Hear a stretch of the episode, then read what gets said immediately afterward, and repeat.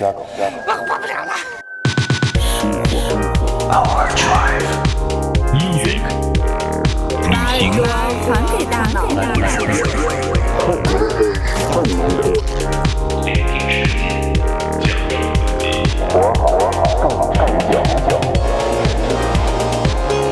This is Overdrive FM。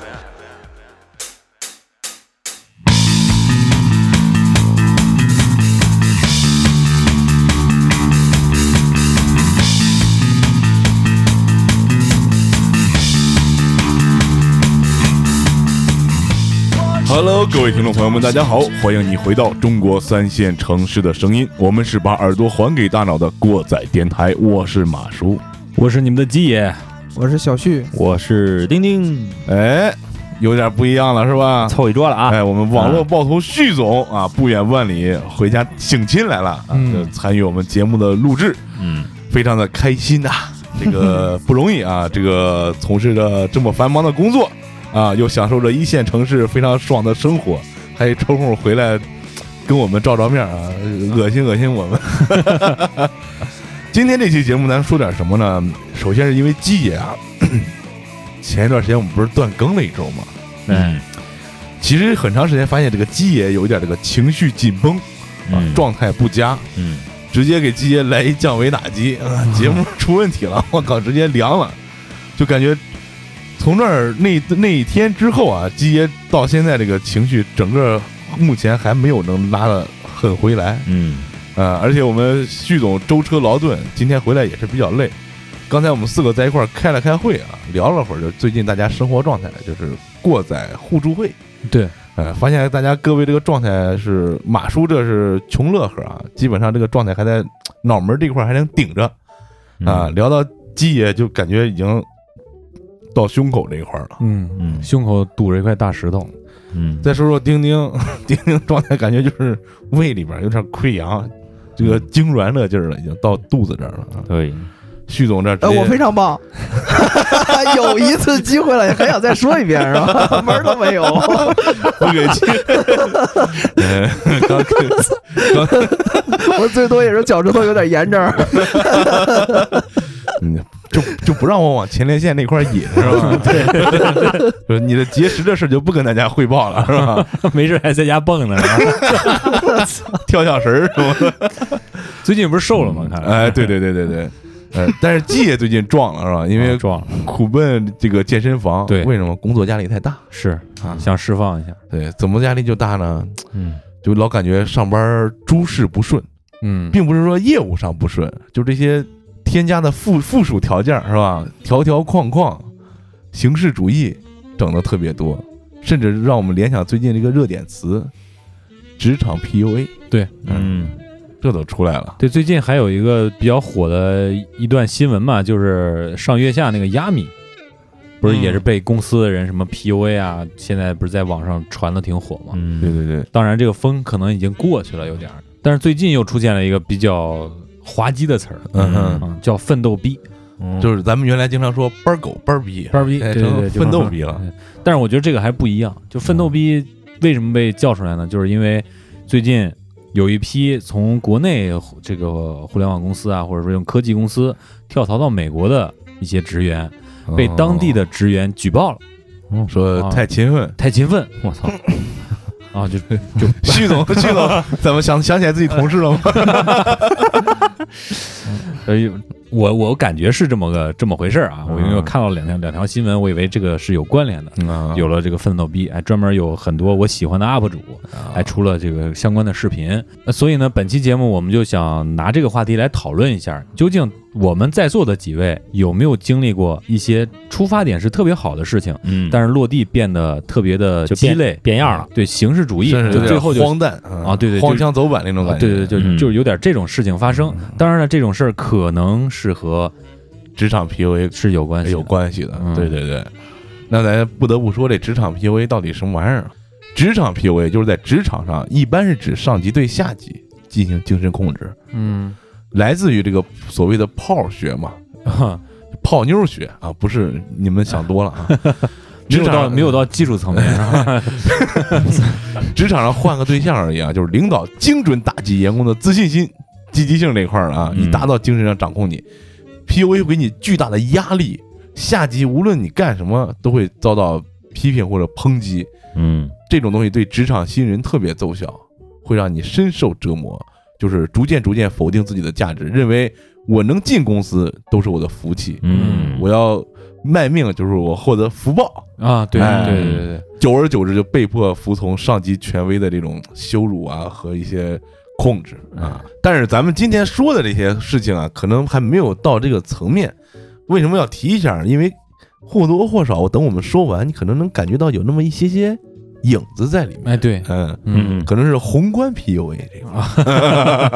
哎，我想说，其实也未必啊，聊着看吧，没准没准就微观了，是吧？行业不一样哦，其实这个经常能见到的，就是主要还是销售行业。比方说头几年特别火的那些视频，什么护衫啊，跪着，嗯，嗯，怎么着喊口号，嗯什么这这都是出自于那个销售行业。对对对，畸形团建，哎。嗯，对，狼性，啊，我们单位的楼梯上还挂着啊，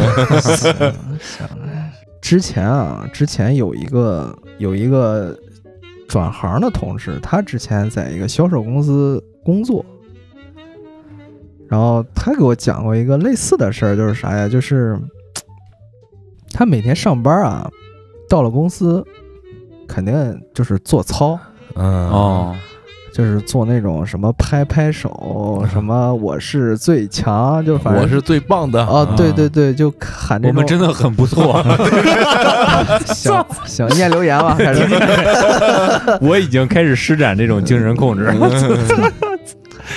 就是属于这种，然后他还跟我说过什么呀？就是，嗯，出现一个什么现象？就是这个公司非常喜欢搞集体活动，嗯就是呃喜欢去一些地方拉个那团，建中心、团建集团那种，哎有个大横幅，你知道吧？啊，就是每对回出去还得有个那个大横幅对，对对，这是团建标配，对没有说必须得它不是说它有多多多多畸形啊。啊啊，这个都有吗？都有都有哦，我没有见过啊，啊 我们都是开香槟，啊，互联网行业是深不可测。我们都是开香槟，直接就是那种非常过瘾的感觉。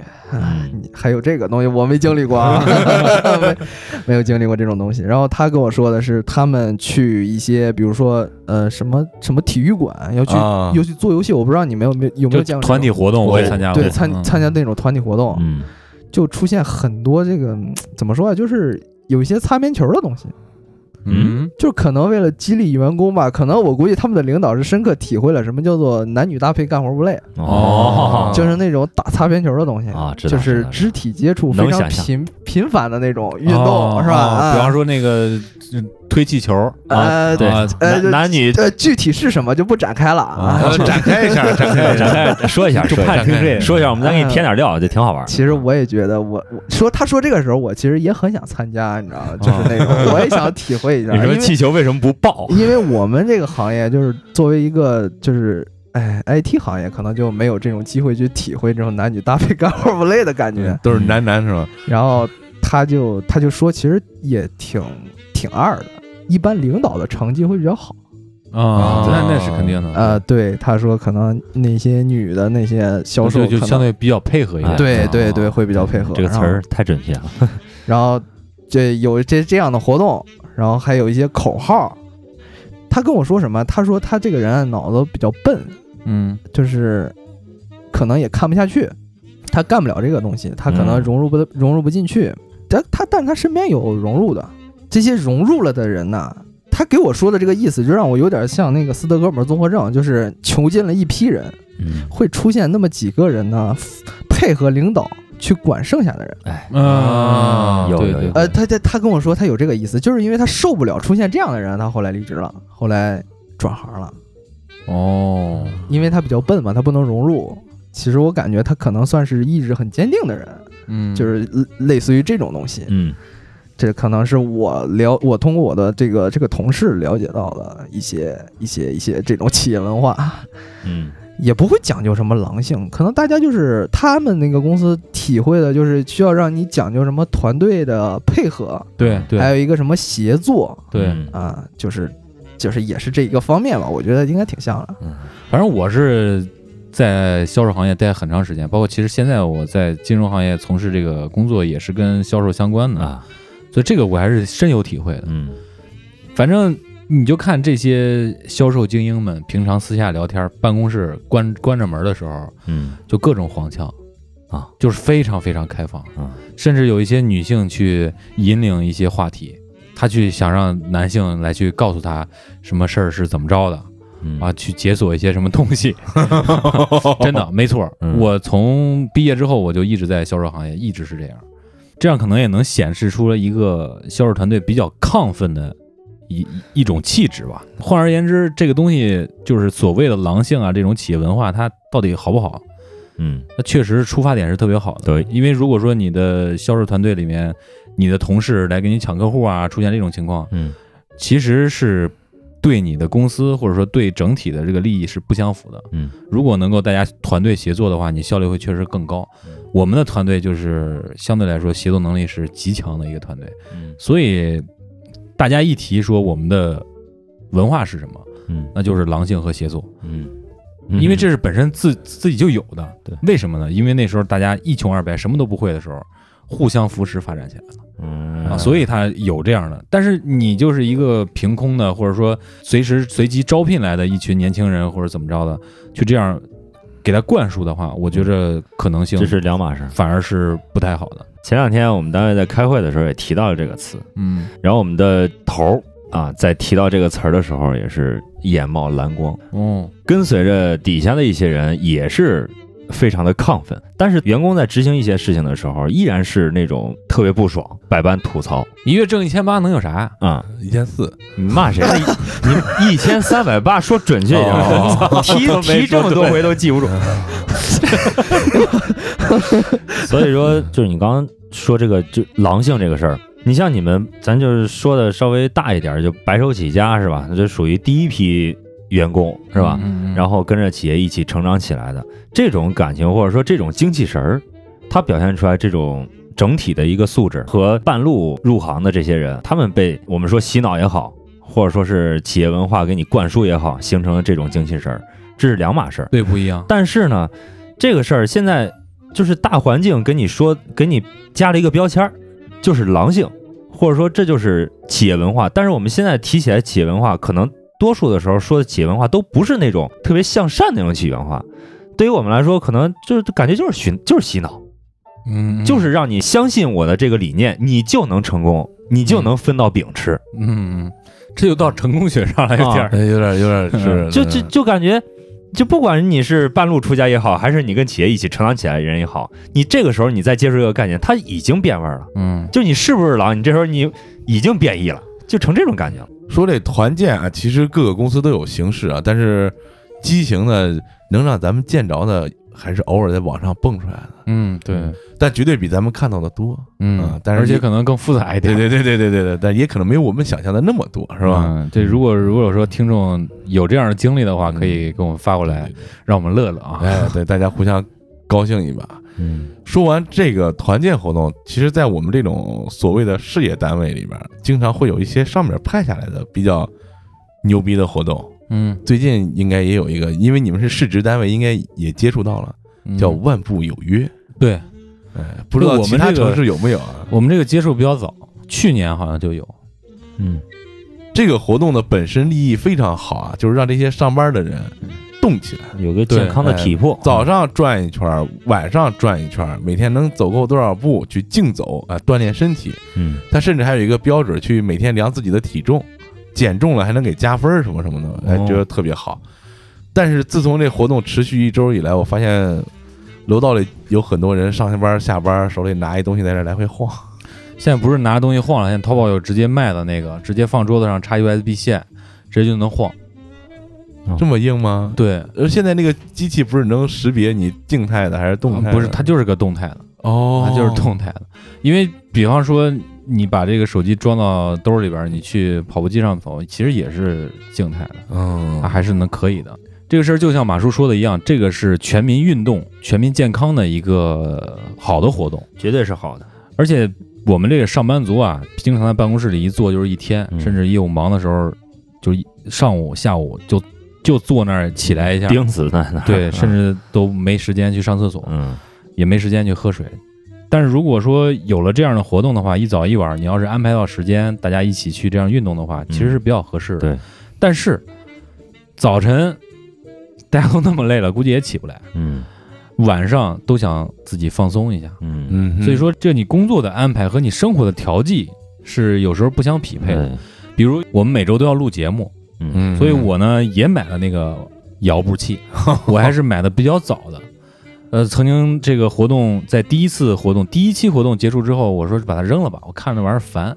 嗯然后结果过了年，疫情之后就又开始又用上。办公室那时候在第二期的时候才出现，买了两个，大家都在用，因为大家确实知道这个事情没法去那么调和。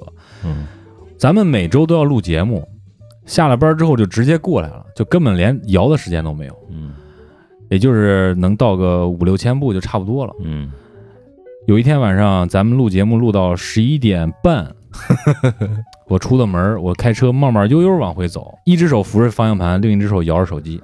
呃在这儿提醒一下大大家啊，这个非常危险非常危险，安全驾驶啊。对嗯有一回我送杰回家录完节目，上了车，杰就开始在那儿 帕金森。有 对，嗯这个这个完事儿，到了我们这儿一公园北门的时候，嗯十一点五十九，还差三百步。哎呦，给我给我气的，你知道吗？因为前几天都完成了，嗯就是一个多月、两个月，基本上都完成。这个 这个活动持续到年底，嗯就就我就觉得你操，这个这个事儿努力这么半天，最后就这么着了。嗯然后那天我就特别不爽，然后第二天呢，我就把就是捆绑的一些手环啊什么，我都就都放下了，嗯跟同事去喝酒了。嗯要喝，然后我就发现啊，嗯我们那一圈就跟傻逼一样，嗯一边喝一边摇嘛。都在那帕金森呢。完事儿呢，第二天啊，同行喝酒的几位我的非常好的领导开会在说这个问题，你们为什么没有够？我我我就觉着，还得说你们不会没事就走两步，怎么着怎么着？我觉着我操，这个这个现场极为尴尬，你应该说，怨不得你是领导，是吧？啊，有一是有一有一回喝酒啊，那个我不是不喝嘛，嗯，然后几个这个职位比我高的就把手机给了我，给他们摇。人家在这喝，你在旁边摇。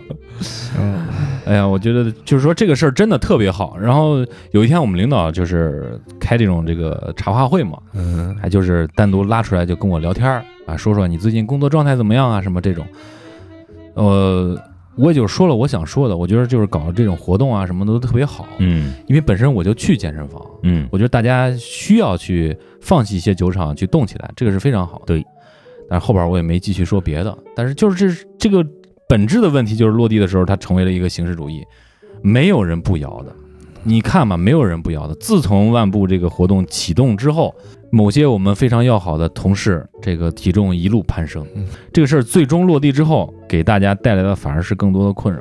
我想问，就是如果说你完不成，嗯。会有一些惩罚相应的，或者说是批评，或者是你看啊，这个它是有一套系统的就是是就是各个企业它都要对接一个科技公司，它科技公司给你做这个东西，哦，它给你做一个接口，就是你所有的团队或者你所有的办公室，嗯，你都有一个小团队，哦。就是你你是一个队，比方说过载队，就是咱那四个人，嗯。就是个 team，哎对嗯，如果说你这个队在你整个的这个直属的架构里面嗯。排名降低了，你就要被领导点名批评。啊。就是如果你们这么个问题。单位因为你们队被降低了，你们领导就要被他的领导点名批评。啊，对，就是这一级一级的，还是手段不对，哎，还是方法不对。你要是都跟那个西红柿首富似的，哎，我也想到这儿了，是吧？那其实是是。有这个现金和这个礼品奖励的啊，但是就是呃前三名，整个这一个一百多人的公司嗯前三名是有奖励的，那嗯奖励也不是特别多。嗯然后接着这个形式主义说，就是现在很多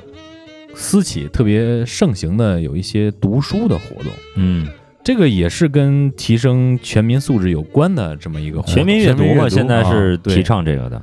然后我们的城市中也多了很多能够随时借阅的一些书店、一些书架。说这这个马叔前一段还代表过载电台去掺和了一把，啊，对，非常不错啊。这个活动是真的特别特别好，嗯但是还是我刚才说的那些话，就是自我调剂的空间略显不足。又又是你的事儿是吧？因为我呢平时就好看两眼书，虽然看得慢啊。嗯。这个活动落地之后呢，要求最早的时候是大概是一个月读一本书，哦。但是我不是阅读速度慢嘛，嗯。咱看的书可能也都歪点儿是吧，都比较长。然后他这个一个月我读不完一本书，嗯，那天天喝酒的那帮人他就更读不了书了。那是带孩子的回家奶孩子，给孩子辅导作业，他怎么读书？他没时间读书。嗯你让他上班读书，他业务干吗？他就没法干了。所以说这个事儿落地的时候，也就成为了形式主义。你就看到百度上前五页能被抄的东西全被抄了，基本上大家送上来东西都一样，都差往后多翻翻都不乐意。然后我呢就跟我媳妇儿写东西的时候，我就翻到这个二十页以后，啊，显得还新颖显得还新颖一点，而且我找那些我读过的书啊啊，这样还就是说最起码是你自己出发写的东西，嗯嗯这样还好一点。但是这个事儿落地就形成了这么一个，我觉得特别不好的风气。哎，你读书没有啊？我读了，谁谁谁弄得特别好。那你让那些真正自己看书人写的写东西的人，他觉得自己很亏，嗯他觉得是我自己看书是我学习到的东西，我去分享。你既然平台搭建起来了，我就想获得有一点荣誉，啊但是有点收获感啊，但是没有，嗯那就是整个给给人的感觉就是形式主义已经已已经泛滥了，这种感觉，就是说真正的目的是没有达到的。嗯他想起到的目的是什么？就是想通过提升你自己的修养，能够更多的关注到你这个公司或者企业未来的发展的问题，或者你个人规划的问题。你自己想的东西越来越多，可能就会付出的越来越多，或者什么素质提高了之后，你就不像那么懒惰了。有点这个能动性啊，或者是提升一下自身这个业务水平这块儿的想法啊对，就是其实出发点是在这儿，嗯为的是每个员工个人的修养水平会提高。结果没想到把百度从风口浪尖上拯救了一波，搜索量直线攀升。我觉得应该是百度文库 或者什么豆丁文档，哎，就就是那种那那类充值充的多了。嗯然后说完读书这事儿呢，就更进一步了。你不是没时间读书吗？嗯你不是驱动性低吗？嗯嗯那就有贩卖知识的人出现了。我给你讲书是吧？我给你讲书，哦我为什么让你充值呢？贩卖你的饥渴，哦贩卖你的无知、和焦虑，焦虑。嗯。就是说我通过我的免费课程，我的免费的内容，去告诉你，你有多怂，哎，你缺这个，你缺那个。这辈子白活了，哦。你这个你不懂，你那个你不明白，嗯，枉为人间走一道。哦，因为你说的读书会这个，我是从来没有参与过，嗯，但是呢，有时候翻抖音总能蹦出来一 胖子。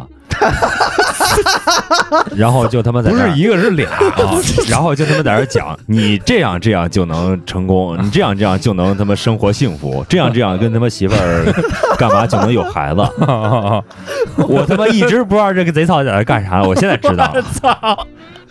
闹半天是这么回事儿。回去行，多打几个鼻音啊！刚才小旭跟我们聊天的时候，你没在，这事儿不怨你啊。小旭刚说了，别骂资本，咱把资本又骂了啊。说这贩卖饥渴啊，我们单位前几天咱们帮他们做那个做做东做作品的那个嗯姐姐，嗯她就成功的被你说的那胖子其中之一给忽悠住了，嗯老觉得自己缺点这个，缺点那个。嗯其实他本身已经是一个非常上进、非常有求知欲的人了。然后我后边我给他，就我努力的想把他从坑里拽出来。我给他说，其实你看到他告诉你这些东西，并不一定是你真正缺少的东西，对，嗯，是它让你觉着你你缺你缺的什么东西嗯。就你平常看这么多跟专业有关的书，然后专业衍生出来的一些书，已经能够非常完美的支撑你现在的这个工作了。它还是会让你感觉你缺点这个，你缺点那个，最后弄得你一头雾水。嗯对我们那姐姐还去参加人家那个组织的线下活动，上传作品什么什么这那的弄得还挺积极。最后反正伤了回心回来了，哦，凉了。现实让他成长。对对对，现实让他成长了。其实往往我们三线城市的这些企业嗯很容易发生这样的事情，嗯就是贩卖你的这个焦虑。嗯其中有一个已经好像被取缔了的一个公司，肯定有听众也听说过，咱们之前节目里也提到两嘴了。对对，应该也提到过，就是叫致良知这个公司。它这个出发点啊，就是王阳明的那个心学啊，啊，就这一块儿的。而且王阳明也经常会受到咱们习大大的一些点名，就说就是他这种哲学体系嗯是非常符合现在的这种价值观的，嗯也去倡导大家去学习这样的哲学体系。嗯然而他们就用此为噱头，嗯建立一个非常大的架构，去怎么样呢？就是刚才马叔提到的最接近咱们职场 PUA 的今天的这个内容啊，就是让你报答你的公司，嗯福报这一块儿，对，让你报答你的妻子，嗯，让你报答你的孩子、父母，对，这些出发点都是没有错的。啊是，但是当时我看视频的时候，我发现有一个老板在台上说：“我他妈不是人。”嗯上来有一个老板又说：“我他妈下辈子得当狗。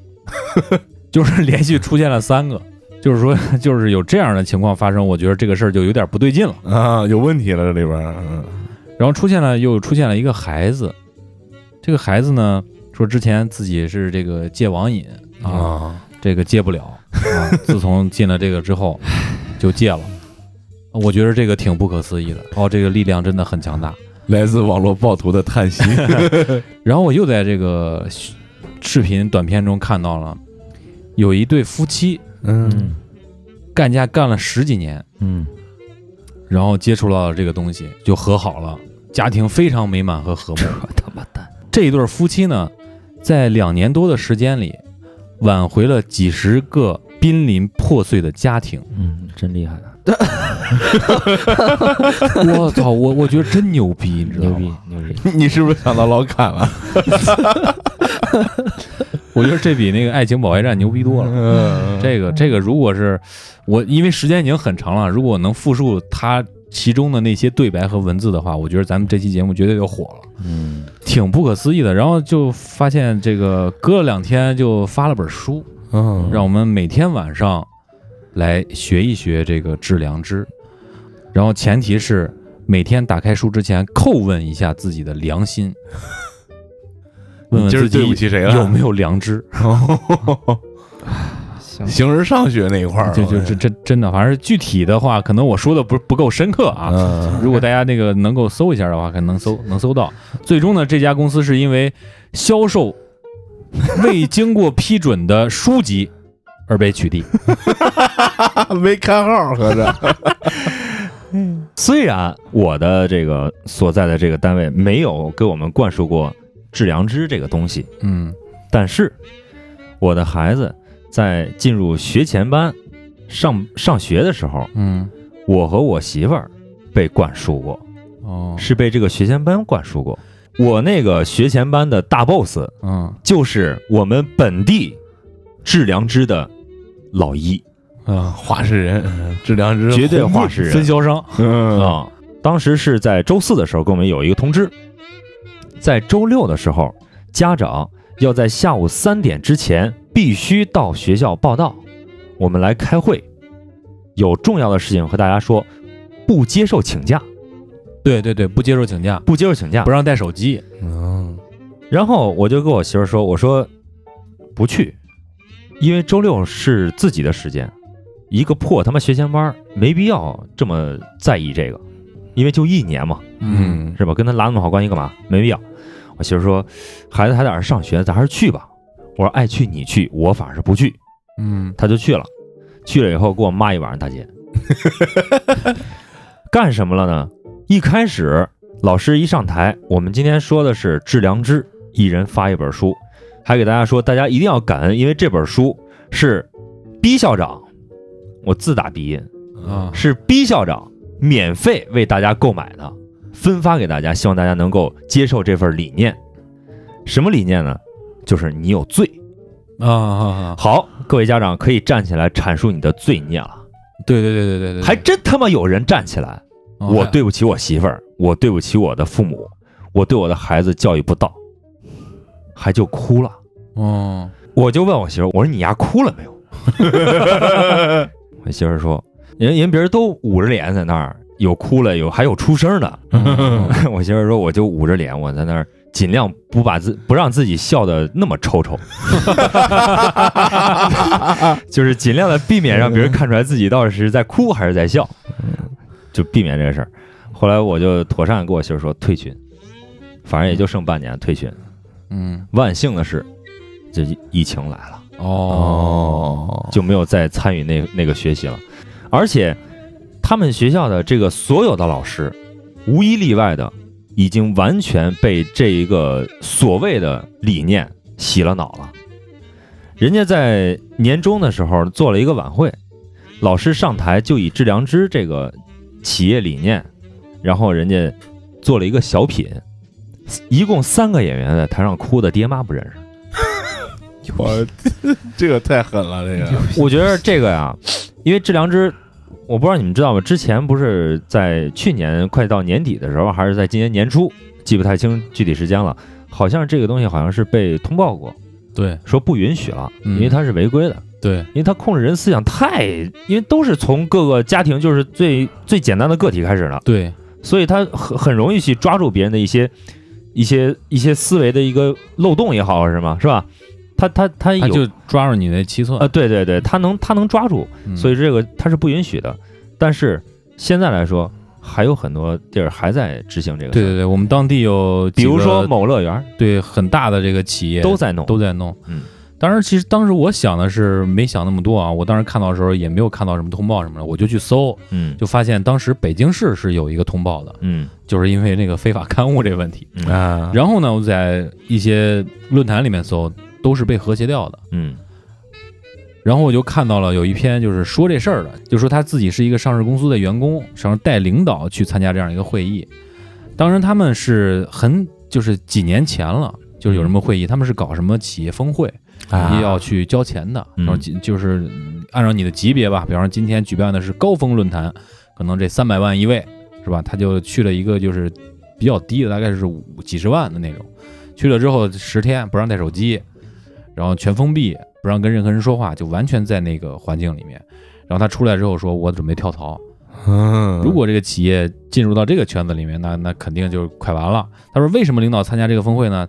因为最近啊，公司不太好，嗯说这个一个是业务做的不太好，一个是人员管理上可能出现一些小问题，然后这个企业的老板可能就去找这样一个能够解决问题的一个途径，嗯大概是这样的。嗯其实反过来，我听了丁丁跟我讲了这些事情之后，我又发现这个事儿是有一些有政治背景的人个人推荐的，对，他没有放到政府层面，他是有一些权力的人去个人给你推荐，明白吧？嗯。跟政府没有关系。对对。嗯。这样一推荐的话，就有一些要舔的呀，什么就可能就上去了。对。上去之后就发现这个事儿啊，还挺好落实，啊，因为他这个能力真的很强。对对对是。我就发现什么公司用这个比较多啊，就是员工大多数呃教育程度不高的人，说白了就是密集型，就是对劳动密集型产业，就是服务行业相对较对，多，相对来说是服务行业比较多。对，对。就就这样的。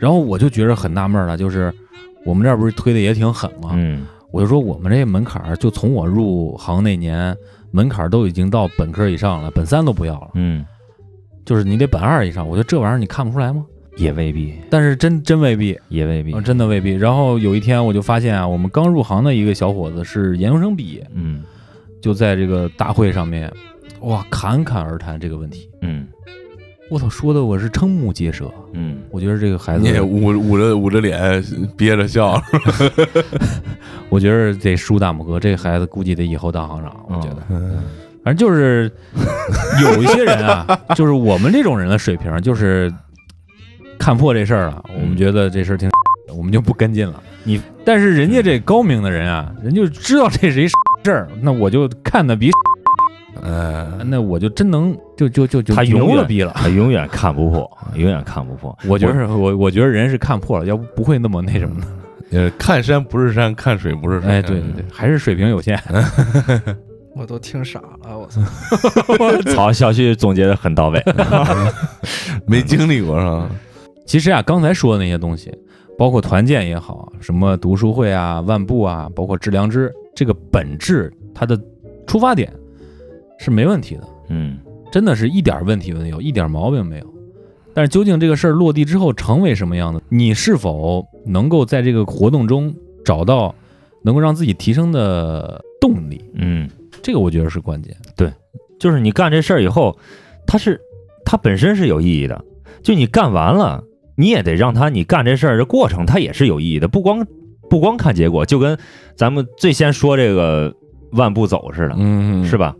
哦，是结果没问题，都过一万了，对吧？但是体重也他妈快往一万走了，这就不合适。我刚才查了一下，嗯这个人走一步，人走一步大概是在七十厘米，对对然后走一万步大概是七公里。嗯哼，，对，这七公里，然后我在谷歌地图上量了一下，从邢台市最南边儿走到邢台市最北边儿，嗯，对差不多差不多，就老城区。然后对老城区，嗯然后我想了一下，我要是走这些步，我得用多长时间？我估计没有两三个小时，我估计我走不到。啊，差不多，我走过，反正我一般出去如果刷步数啊，我就跑个五公里，嗯，就就就够了。嗯我告诉你多长时间，一个小时左右，因为这个活动是要求你的这个步频的，对，还要求步频配是速，吧对，啊，还记得行就是有一阵儿我特别无助的时候，嗯，我发现朋友圈有一傻，你知道吗？嗯，二十八万步，这傻就是坐在旁边的这操。可以把你那个梗抛出来了。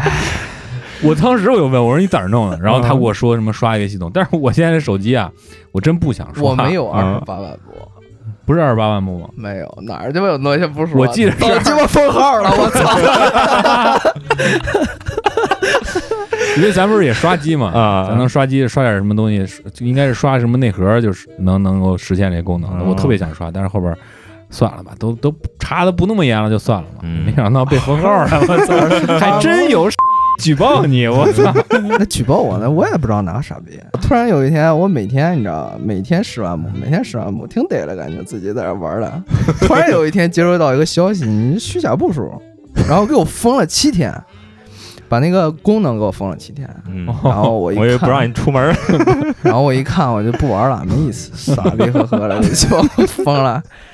哎，你没用那接个广告什么的，每天把听那啥，那个背景改的是那个过载电台，啊对二维码啊。宣宣传一下，哎，对，其实这样也也行，也行。嗯。嗯，那接说这么多呢，我在我们单位同样也遇到过类似这样的事儿，但是形式是不一样的。嗯。传统媒体里面，麦克风跟前坐着上节目的一些主持人，这是一线的工作人员，这些人的业务能力参差不齐，啊。并且在我入职那时候门槛儿相对较低，嗯，所以说这些人他们是需要进行一些培训在后期。那一千三百八就是那会儿定了是吧？那时候是两千多，哦哟，哦。嗯，啊这个就不要再提了。啊。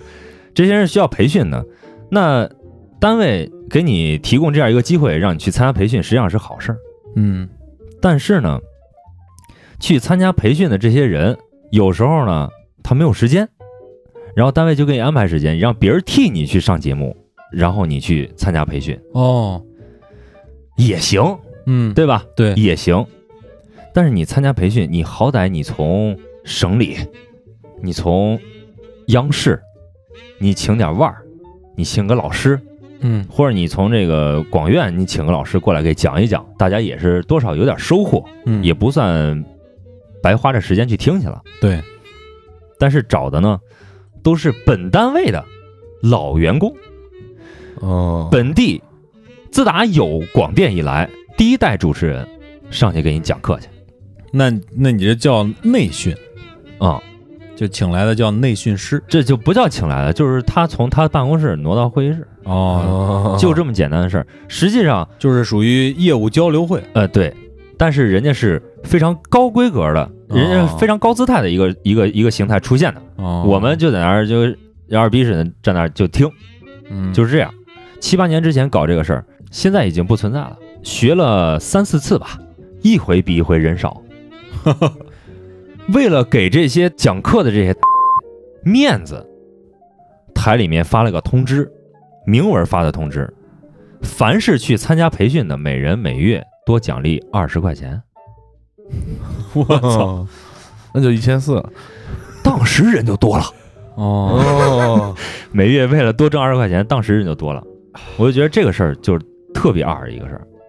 嗯，你本身出发点是好的，但是呢，他培训个啥？教一线主持人如何呼吸，教我们如何呼吸的这个人，已经有十几二十年，已经有十几年没有在麦前说过话了。哦，他来教我们如何呼吸，他教我们如何练声，就就干这个。就是还是基基础的，我就觉着，就像这样的事儿，在我们单位，就类似这我们这样的一个传统媒体这样一个单位，特别特别多。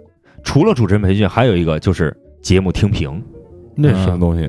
互审互评互不是互评，啊，台领导找一些他们认为相对来说比较有权威的人国仔电台，来评你。要是请过载电台，要是他们也不至于这样。要是请过载过载都不去，给钱也去，给钱也去，看多少钱了？那我不去，我也不知道我是在上面说还是在底下听。这个搁一边啊，他们找了一些他们认为比较有权威的一些人来评现在的节目，而这些人的年龄平均年龄在七十岁往上。哦，我天，老艺术家了。行行嗯，最老的一位九十三岁，是本地，这这好歹这也是个有点官职的人对场面上是有点水平吧？啊，有点水平的人，人家说的是挺好的，但是呢，他说的内容只适合他们听。哦，三十岁或者说四十岁往下的人，他是没有人听的，他完全是脱节的，你知道吧？嗯，就是他们评的东西，呃，在一，但是现在人听的东西可能都到三四了，到四五了，然后他来评，完了以后最操蛋的就是他们评完以后，我们还要按照人家说的那个标准去改进，对这个这个挺扯淡的。你你就是越学越越出水，其实你说这内训啊、听评啊这种事儿，现在好多企业其实都有。嗯凡是要涉及到一些技术方面的，甭管说是软技术还是硬技术啊，都会有。嗯他们为了就是想扩展自己的团队啊什么的，他会都会有这种所谓的内训啊，所谓的这种互评啊，就是大概这种情况出现啊。我觉得这个初衷是好的，但是嗯。其实它的效果其实并不是特别好，对，往往就成为了一个形式主义。去听的人可能能多挣几块钱，嗯。嗯，去讲的人回头这个一年给你颁发一个内训内训师奖杯。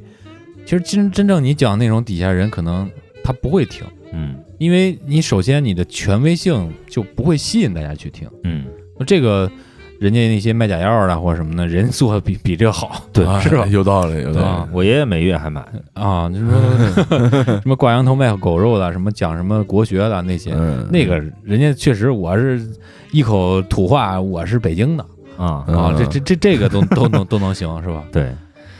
还有一种就是啥啊？就是我们单位有一个内刊，这个内刊呢，内刊嘛，是吧？只在内部发行。嗯，就我的同事们已经被洗脑到什么的地步了？就是以上内刊为荣，不争着抢着上内刊，为了上个内刊，不惜自己花五六百、七八百去拍一套写真，哪怕就用一张照片，我也要去拍，我也要去上这个内刊。从工作认真的这个角度来说，那是一顶一的棒。嗯，但是从你个人成长，或者说从你这个眼界格局来说，这就太扯淡了。有这刊物质量，那个纸还是不错的，可见现在的三四线媒体它不往上走，它原因在哪儿？对对对，就是很多东西它限制你的发展。嗯就刚刚提的这几点，主持人培训，你要是能找个好老师过来，你找个专业的，现在一线的，就是央视的老师过来，你给学一学，你给教一教，可能大家都有提升。对对，节目听评，你找点儿，就哪怕是过载电台听众好不好？你过来给说说我们想听什么，按照听众说的，是吧？你要来改进，也可以往上走一走。嗯，你内刊我不办了，好不好？你把这钱你发给大家，啊对，你也能往上走一走，就很浅显易赅的道理，他都不，我就得按照我自己的路子去走。我干死为止，但是死不了。你能够想到，其实有一些活动，它是为了活动而去活动的。你能够发现，就是说，嗯。对。呃，想去在管理上啊，或者说增加一些呃员工的呃课余活动啊，或者什么，就是以这些为出发点，他去为了活动而去展开的活动，往往其实是这样的，甚至有的时候是为了考评，嗯，啊，也有可能，对对对，其实这个出发点想法就是为了让你去提升自己啊，或者什么方面的，这些初衷真的都特别好。那么就是在整个活动的策划中，或者说你的落地过程中，没有想到有一些冲突啊会产生，所以最后落成了这种形式主义。甚至人家要的就不是过程，人家就要个结果。本质上他就没有想要结果，嗯，只是说我有这个活动，我有这个事儿，啊，对，对，就是这样的。就这个活动啊，参与度啊或者什么都特别好啊，什么什么的，大概就是这么一个情况。就是说实话呀，就是 我刚才听这个丁总说这个，我真的是没想到，因为这个你们是叫叫内部，就是内部刊物。不是内部刊物，是那个内部培训。啊，对，内部你们这是内培是吧？嗯。我之前在公司也做过这个培训，嗯，只不过那个时候我们叫技术分享，啊，然后嗯我们叫技术分享，然后就是相对可能每个人就是拿出来自己比较擅长的一个项目，然后谈一下制作的经验，然后谈一下制作的感受，遇到了什么的困难，然后分解如何解决，然后这个这个内部需要一些什么新的技术点，然后拿这些东西做一个分享。我做过这个，嗯我相对来说啊，就是我我怎么说呢？就是其实我在公司内部也不可能有什么权威性，因为大家都是同事，大家都是做技术的。主要的分享在于哪儿啊？为什么我觉得可能我那个公司做完这个这个东西跟丁总做的不太不太一样呢？我的感觉就是，就是你要在工作当中去找。我感觉丁总他做的这个培训啊，嗯，不切合工作本身，对，脱离了，啊脱离了，他太飘了。对，这是我的一个感觉，就是你如果说你想，哎，有一个有一个分享，比如说有一个经验，有一个技术点，你要知道你这个技术点，你的经验是从哪儿来的，嗯是有一个根儿的。我觉得丁总那个，我真的听的我有点儿有点儿有点儿觉得挺牛逼的，就是啥也不知道上去愣讲，那 就就是这样，就是这样。我 操，嗯真是有点儿有点儿目瞪口呆。我们单位那内训还其实挺有意思的，嗯，你说有意思是，因为我们不是涉及一些这个案例嘛，哦。就一些客户的案例嘛，嗯。去去通过这些去讲一点事情，还是比较比较直观的。啊，对，嗯。我觉得就应该是配合着一些事儿来去讲的。对。嗯。这个我感觉应该不是说分技术不同，所以才会出现。我觉得应该就是存在策策划上面，对，就是存在这个出发点，嗯。或者说它的落脚点上有一个有一个不同造成的。嗯有时候往往说咱们做节目，就是我们把策划做成什么样什么样。既然咱们每个礼拜都扔扔这个半晚上到这儿了，咱就把节目做好了，是吧？嗯其实这个同样放在这个活动策划的公司里面也是一样的。对，你既然能够忽悠，不是忽悠啊，嗯既然能够发动这么多员工去参加这样的活动，那你就应该去认真负责任的去了解一下这个事情，你最终想达到什么样的目的，去拉扯一下，呃，手底下这些员工他们需要什么，他们嗯有什么冲突，我觉得这个是非常关键的。其实就我刚刚提的，我们单位这三点，一个是主持人培训，一个是节目的听评，再一个是内刊的发布。嗯其实这三个事儿跟领导给你画大饼实际上是一回事儿。因为我的领导，我现在的领导，他在开会的时候曾经说过这样一个一段话啊，嗯他说：“你看，单位还偶尔的跟你们培训培训，对大家挺好的。你们的节目有缺点有不足，找一些非常有名的听评员过来跟你们听评，给你们一些意见，给你们一些指导，你们按照来改进，这也是鼓励你们成长、让你们进步的一个好事情，大家要放在心里。第三。”在本单位，虽然说人不多，但是也得有大几百人。内刊上面能够发表你的一些文章，有你的照片，同事互相传阅之后，你在本单位的知名度或者说一些微信都会得到提升。所以说，在这个圈子里面，你会成为人上人。慢慢大家努力的话，也会成为非常非常好的自己。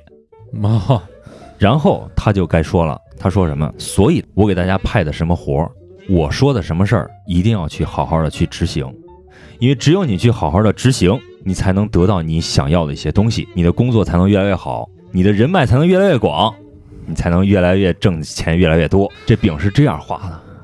这个听完丁总这么解释一下子啊，让我想到啊，我们虽然想聊聊这个 PUA 的事儿，但是刚才丁总给我们生动的列举了这个几个失败的 PUA 案例，对，其实刚才我说的 调动不了积极性。就我说的那个几个叫什么读书会啊、万步啊、质量这这些东西，其实根儿上啊，嗯我都没敢聊这个事儿，就没敢仔细说。我就是就事儿论事儿，就觉得这事儿啊，其实还不错，挺好的，出发点都是好的。对，但是其实根本呢，就跟丁总说的是如出一辙。那么这究竟是不是？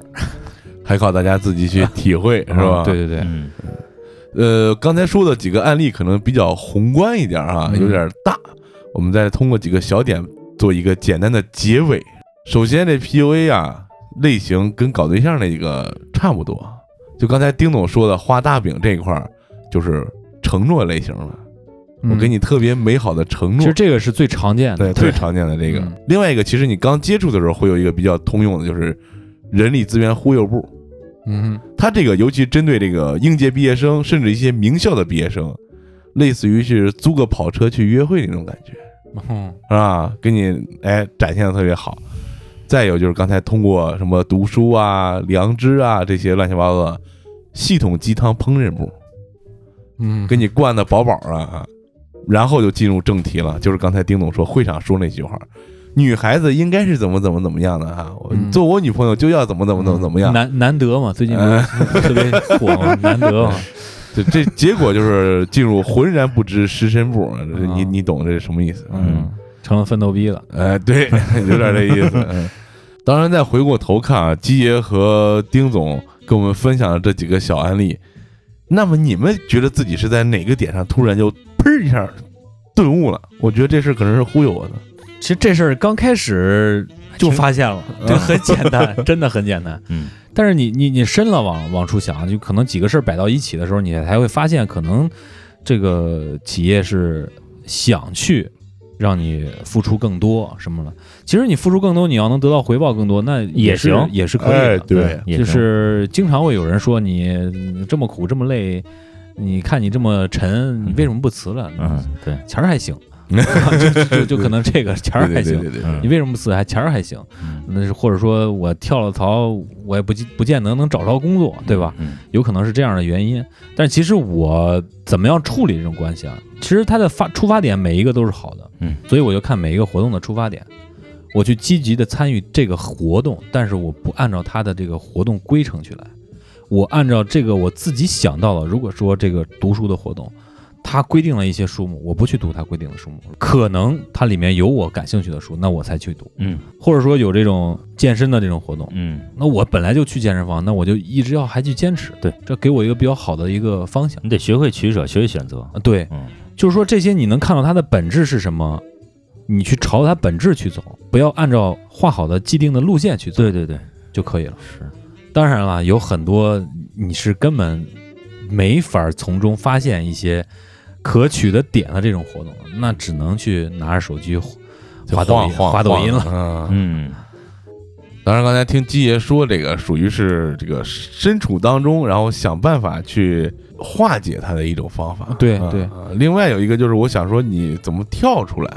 其实既然它就叫 PUA 了，肯定跟我们之前你是我的眼那个跳出方式是差不多的。嗯，对，不过放在职场上有一个跟搞对象不太一样的，就是一个职位啊，它被替代性越低，就是这活儿离你干不了，越是这样的活儿，你遭遇 PUA 的几率可能就越低。对，哎，一般没人敢拿你说事儿。对你自我的价值，你得去发现，哎，而且在工作中你要把它发扬光大，并且让相关的责任人要知道这事儿。对对对，这个。另外一点就是刚才为什么基爷一直在这个去尝试化解这个问题，就是最后落到钱儿还行，啊，对吧对，就是你能离开他还是他能离开你的问题，嗯这是一个比较难的选择，要靠你自己了。最后最根本的还是提升自己能力。嗯是吧？？对，就是你觉得钱还行，但是有点难受的时候，你可以有能力去换一个钱还行不难受的地方，接着做，是吧？对对。哎，就但是这个，是真的可遇不可求，尤其对于我们是真实处在那种三线城市，是吧？本身钱还行的职职位也不是很多，对何况我这种钱儿就不行了。对，所以就来过载电台了嘛。嗯过载电台虽然没钱儿，嗯，但是还行。啊，对 对，尤其是我们听众朋友们，是吧？哎给我们这么多鼓励支持。虽然断更了一周，但是我们留言爆了，所以显得我们还是真的很不错的。给大家打打鸡血。哎，对，首先要感谢我们的金主们啊，午夜鹰同学在爱发电平台对我们进行的支持，同时还有我们的新晋金主熊先生，他不仅在微店呃购买了我们金主爸爸的称号，而且还留了一条非常有意思的留言。嗯，他说平时读的留言都在哪儿留的呀？白嫖了几个月了，哈哈哈哈。这儿也重点点一下啊，那些还在白嫖的同学们，啊，对，你看人家都不好意思了，真是你看，哎，我都不好意思了，是吧？在这儿呢，也回复一下我们的金主爸爸熊先生啊，这打赏的时候可以留言。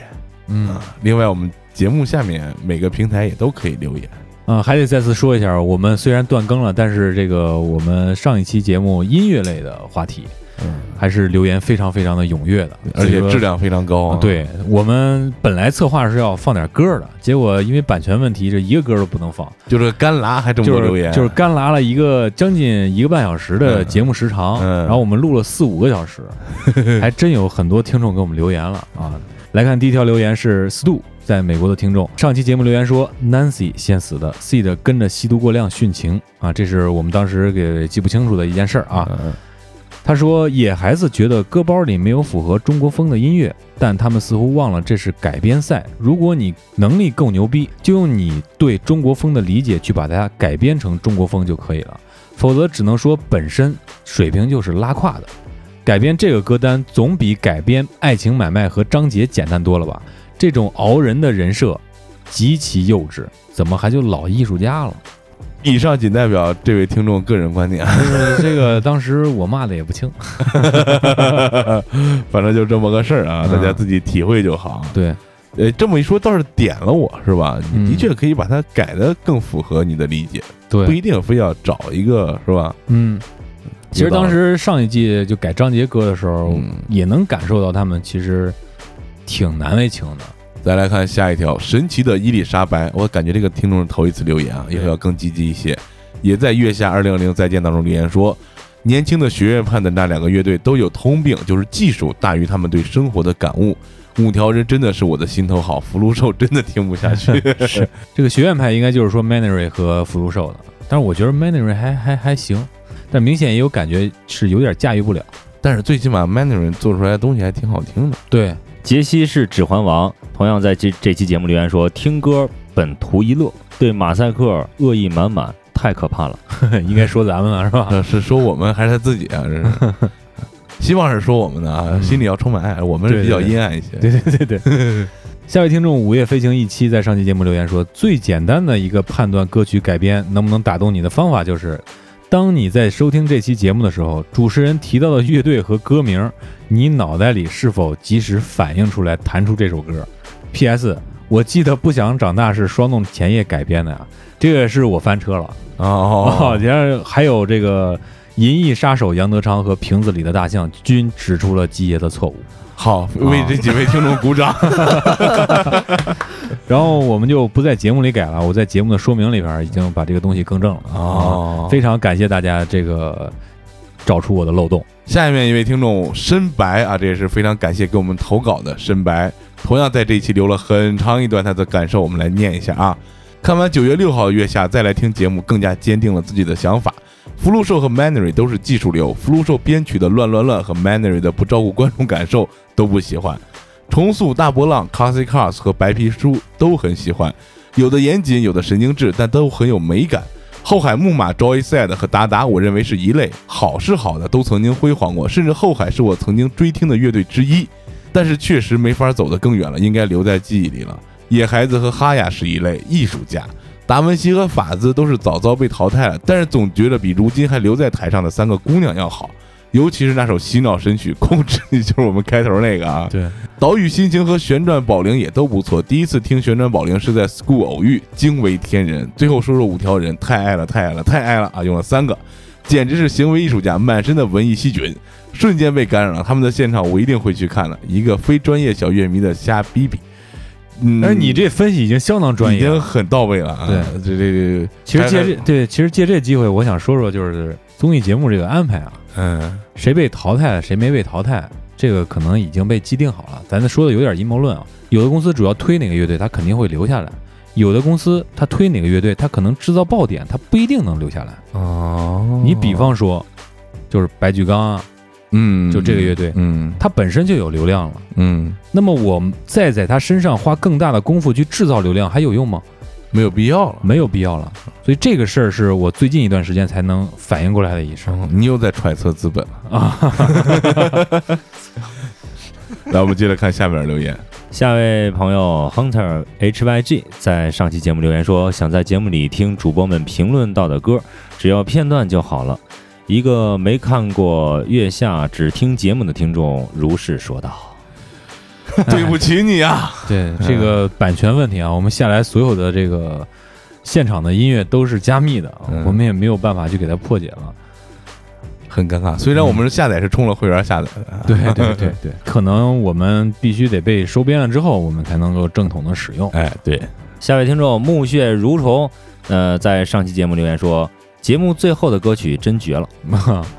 因为这一季节目我们已经不打算再跟了啊，嗯，所以最后选了一首非常应景的歌，对叫《允许部分艺术家先富起来》啊。希望这些参加节目的艺术家们能富起来。但是我觉得他们现在已经不缺钱了。来下一条留言，睡不醒的某星人老听众在上期节目留言说，看完五条人的改编过后，我整个人被人科迷晕了，一度认为任科是这两季的季草，错觉，然后就开始找他穿的那件绿衬衫，还真被我扒出来了。那家店销售量蹭蹭的涨，还都是女生买男装穿。这季月下最成功的可能就是发掘了一些服装的爆款吧。刘敏的衣服也是各种被找。嗯基野所谓理科生音乐也是我最近几年特别喜欢的，点名数学摇滚，有一种乍一听不太舒服，但是其中又藏着有些秩序的感觉。嗯对对，这就是我理解的那种那种美感，有点，装逼。好高级啊！不是你，你一个学画画的，你去理解这数学音乐也是可以啊。下一位听众是阿通了，也在这一期留言说，第一季看完的时候，我在想，乐队的夏天怎么就过去了呢？第二季还没完，心情又想，乐队的夏天可算要过去了。说狠点儿，我个人觉得这一集月下质量对音乐评论电台来说是一个挑战。就就这我们也没挑战成功，弄鸡爷也不敢说话了。对对对对啊对，嗯就这个我们也没挑战成功，没有上人家那个是吧？对那嗯那榜啊，呃，说的话真没错。哎去年确实有这种意犹未尽的感觉，对对对，对今年有点赶紧赶紧过去吧。对，同样还是木屑如虫在二百一十九期《异常事件备忘录二》留言说，越听越瘆人，不知道是投稿人写的好，还是主播念的投入，也一码事儿。主要是投稿投的好，对，主要是投稿投，主播念的也挺好啊。嗯，我们这个就是次要锦上添花，锦啊上锦上添花。嗯，听众愿饮在二百一十九期《异常事件备忘录》里边留言说：“不要等有机会了，就下期吧，赶紧讲一次房子布局的事儿，我马上要交新房了，等不及了。”这个听众啊，我劝你啊，要提这种意见呢，先充值。我也想说这个来着，给你单独安排一期是吧？，对对你点歌怎么也得花点东西吧，对吧？你要是觉着怕别人白嫖了啊，嗯这个我们让这个大师给你打电话过去。对对对对对。不过这节目咱还得安排。下一位听众啊，避雨避雨，同样在这一期《异常事件备忘录二》当中留言说，听完节目第二天，我家用了好久的马桶忽然漏水了，每次冲完都漏十秒钟。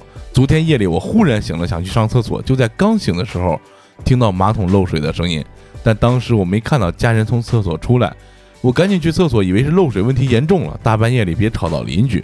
我刚进厕所就不漏了。上完厕所冲水，我又观察了一下，确实还是每次漏十秒钟就停了。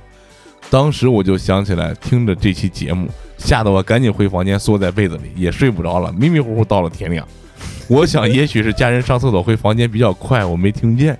我给你解释一下，可能楼上也上厕所了，那下水道是通着的，别别自己没事吓自己，是吧？我觉得有可能，嗯说明咱这效果不错。嗯嗯，下位听众 Chaos HF 在二百一十九期异常事件备忘录二中留言说：科普一下啊，妇科病处女也会得，不注意卫生或者免疫力低下都有可能得病，甚至小孩儿都会得。啊这就是让我们那听众也宽宽心啊嗯，别别别想那么多。啊对，另外注意一下这个个人卫生。对，嗯，继续来关注 Hunter HYG 在同样这期节目留言说，一个星期前才开始听的过载电台，陆续把各个不同类型的节目都听了听，真的很喜欢过载用这种专业的播音来做那些专业播音不太会做的内容的感觉，真是相见恨晚啊！我觉得他在点深夜情郎。对，嗯，哦回头咱再弄一弄一弄一系列吧。对对对，弄啊一弄一系列情情郎系列，嗯，嗯，可以充值了啊，可以充值了。恶心。CJGT 在二百一十九异常事件备忘录留言：离地三尺有神明，对神明敬畏一些，做事会有度，内心才不会有鬼。我觉得你这个偏唯心了，这才是理科生呢。不过说的这个事儿是没事儿是没啥毛病，嗯但是不能过度，对吧？嗯还是有一个度的。嗯。下一条留言记忆散落了，在二百一十八期痴汉的月下二零二零留言说，现在的音乐节都变味儿了，何况一个拿乐队当噱头的秀。这个节目已经够好了，不过第二季已经看得有点乏味了。最近我和那个咱们军爷嗯。就见面就聊了聊，嗯。他说现在这音乐节市场也不好啊，什么什么的，有一部分问题是在听众，我觉得也无可厚非，因为当年啊没得听，哎，大家高举的就是理想，嗯。我们去那儿不留垃圾，我们去那儿这个找地方就是集中的大小便，嗯 不会这什么什么出现什么问题。就是大家为了这个理想去做的那些事情，就是有时候你会感觉特别不可思议，真的特别共产主义。但是现在这个情况发生了改变，跟乐迷的素质确实有一定的关系。当当然不是说现在乐迷随地大小便啊，啊我就说这个，不是不是那个你们你们你们提这，我就突然想起来一句话啊，突然想到一句话，就是老乐迷凑到一块儿说，现在新乐迷这个水平不高的时候，就说他们根本就不知道曾经那块盐碱地是怎么出现的。恶心。咱们接着来看留言，我们的喵叔啊，在二百一十四集《未知的克苏鲁恐惧》当中留言说：“我看克苏鲁第一卷前前后后用了基本半年，半章就会困。真的，看这个跟我有同感。嗯，免疫力也不强？下一位听众 NG 小谢谢在二百一十三期《音乐是否离你更近》留言说：“我个人比较喜欢港台的流行音乐，直到现在也是听的九十年代的那些。感觉现在的音乐过去了就过去了，只会红一段时间，过了就没人听了。但是九十年代那时候的歌呢，几十年过去之后，现在还有很多人听。我的音乐启蒙呢，就是家里那台录音机，我爸妈结婚的时候买的。小时候基本都是在听磁带中度过，直到近几年也开始收藏了很多港台版的磁带，也买了随身听，每天晚上睡觉前听一会儿，真的很舒服。哎，这这听众已经进群了啊！，对对对，展示了非常多他的收藏，嗯，真的挺厉害的。不可思议，尤其是那个那个那个那个那个那个那个他收了一套嘛。哦，对，嗯这个听众说的这个问题，其实之前我和马叔咱们做节目的时候说过，说过很多次，这个就是音乐沉淀的这个问题。对对对，就是你再过几十年，同样会有人说两千年的歌才是最好听的你现在已经有了，啊！已经二十年过去对，了。已经二十年过去了。对啊，我操，我真老了。翔哥哥的红丹在美爆乱谈这期节目留言说：“真想给那些崇洋媚外的华人听听这期节目。”怎么说啊？他这个表达有点儿有点儿歧义，我觉得。我觉得现在很多崇洋媚外的是，现在很多崇洋媚外的是还没出去的本地人。哎，对，对出去都知道家里好了，对，对嗯，没有经历过海外生活的暴击呢。对。下位听众文盲老父亲在二百零六期《梦里慌乱知多少五》留言说：“奶奶的梦很棒，我也想到了我爸爸。呃这是说这某些人的那个这个说明我们节目做的就是观众有共鸣了，嗯嗯，非常好啊，说明没有白做，也非常感谢我们某群人的投稿啊。接下来看昵称输入错误啊，这不是昵称输入，它它名儿就叫这个啊。嗯，在二百零五期《汉尼拔原型档案二》当中留言说，戴大帽子、全身穿黑色衣服、平时不劳作也不服兵役的，是以色列的犹太教原教主义者。他们属于宗教人士，在以色列社会享受各种优待。美国的阿米什人也是比较原教旨主义的，特别保守，不接受现代科学技术。有一种说法，他们甚至不接受输血，因为圣经上说血液即是生命。更有传说，他们不允许孩子玩娃娃，因为基督教不需要崇拜偶像。这是给我们解释了一下当时泰德邦迪去混的那个教会哦去，攀人家高枝儿的那个，解释了一下这个情况。我们再来看文盲老父亲这位听众留的一条留言，在二百零一期，你都买的啥破玩意儿？他说近几年淘的最满意的就是一千三，在闲鱼收了一二手的 PS 四 Pro，卖家还送了一张非法一九的光盘，一千三挺真不错，还是啊 Pro，关键是机子上面有油泥儿，没准儿。盘盘出来了是吧？四 K 四 K，估计就带一手表 哎，啊，又不会这么便宜。对对对，NG 小谢谢在一百八十五期太平洋大逃杀案留言说，我们浙江舟山这边之前世世代代就是以捕鱼为生，包括我爸、我爷爷那辈儿，从小就是出海打鱼的，到现在也是，所以我从小就是吃着海鲜长大的。我这边的渔场算是世界第一大渔场，说起来也挺自豪的。有机会的话可以来我这里吃海鲜，都是超级新鲜哦。只要 只要别是禁渔期就来就行，嗯，可以很热情啊。也是我我小的时候，那个我爸单位发的福利都是舟山带鱼，哦呃就就连续很多年都是这样的。我还以为说你说你小时候都是吃电长大的呢，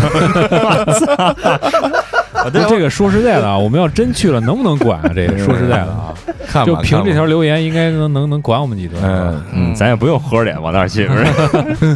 不过我是吃不了啥海鲜，嗯，我比较喜欢吃三文鱼，哦。别的什么螃蟹我也不会吃，就喜欢这龙虾还就是行，是吧龙龙虾我看着都不得劲儿，你知道吗？就得吃帝王蟹才行了。给我抠出来我能吃。谁便秘了，给你弄点屎得了，抠出来了。冒充蟹黄是吗？操！太他妈脏了。来看下一条留言啊，懒 VM 在一百八十二期，我在灰色地带薅羊毛这期节目留言说，以前抢红包买了好几十的微信号，三五十一个号，微信号其实挺贵的。这咱 这个我无法评论啊，这个我不会告诉你哪儿更便宜。关 关键是你这个创业创的有点太惨了，这个这羊毛都让别人薅了，可不呗？下面一位听众李二蛋啊，在一百二十六期《刀剑如梦》歌姬曲当中留言说：“经典啊，经典！九六年的我超喜欢这些老歌，每次听到感觉都错过了一个黄金时代，特别想在晴朗的日子躺在草地上静静听这些歌，心思也飘到那个潇洒的江湖。可以去草原上体会一下。嗯，季爷刚玩回来，嗯，下位听众 CJGT 在一百一十四期过载随身听，这不是民谣下留言说，马叔说到想起双旗镇刀客，我眼睛亮了一下，因为我看过这个电影。听《侠客行》这歌的时候，脑子里面也是这电影孙海英老师对孩儿哥的画面。呃，经典电影，经典武侠电影，嗯，来下一条留言，张觉天纪灵在七十五期马叔看美剧留言说，讨论的真是不知所云，你现在问我，我也不知道我那会儿说啥，我也忘了。对不住了您这。那么在我们看今天我们念的最后一条留言，宗正是，他竟然在十五期啊哦，真屌丝是一种病。留言说，我是个女生，九六年也相亲了，觉得这个形式不可能遇到一个喜欢《电锯惊魂》、斯蒂芬金乐队还有主机游戏的人。能挖到这儿的女听众啊，我真是佩服，在下佩服。嗯，你九六年现在找不着对象，我也能理解。我已经在回复里告诉你了，你想找的这种人，在你未成年的时候已经跟马婶儿结婚了。好的，非常感谢啊！如果你能在这么长时间里边听完我们的留言，那真是更感谢你了。对非常感谢大家能够收听我们本期的节目，也非常高兴今天旭总又和我们坐在了一起啊！让我们为旭总为爱鼓掌。为啥呀？爱部长，想你了，大家都是爱。行 行，那好，我们今天节目就跟大家聊到这儿，不要忘了关注我们的微博“过载电台六六六”，另外可以在我们的微信公众号“过载 FM” 找到我们神秘的进群方式。同样期待你在我们的新浪邮箱“过载电台”的全拼爱的新浪点 com 对我们进行投稿，把你的慌乱和感动的梦和你的灵异体验以及一些想要交流的情绪问题投稿告诉我们。另外，想成为我们的金主，可以在爱发电平台文艺复兴形式的包养我们，也可以在微店购买我们的金主称号。另外，我们微店里面还有过载超级杯。